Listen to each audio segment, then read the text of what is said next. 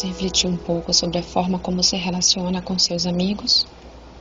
Você tem poucos amigos ou vive rodeado por eles? Muitas pessoas preferem ter muitos amigos e não serem francas com eles do que serem verdadeiras, ainda que isso lhe custe algumas amizades. Se é que podemos chamar assim, porque um amigo entende que aquilo que o outro lhe fala é para o seu bem do contrário, melhor mesmo é rever o conceito desta palavra. Veja o que diz a Bíblia a este respeito.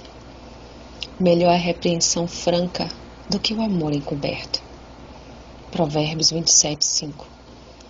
Um bom companheiro não deixa de repreender o outro quando necessário, com o fim de vê-lo no caminho certo.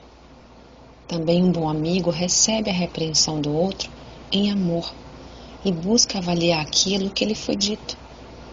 Melhor é ouvir a repreensão do sábio do que ouvir alguém a canção do tolo.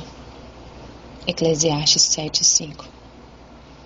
Apesar de parecer desagradável, a repreensão deve ser considerada.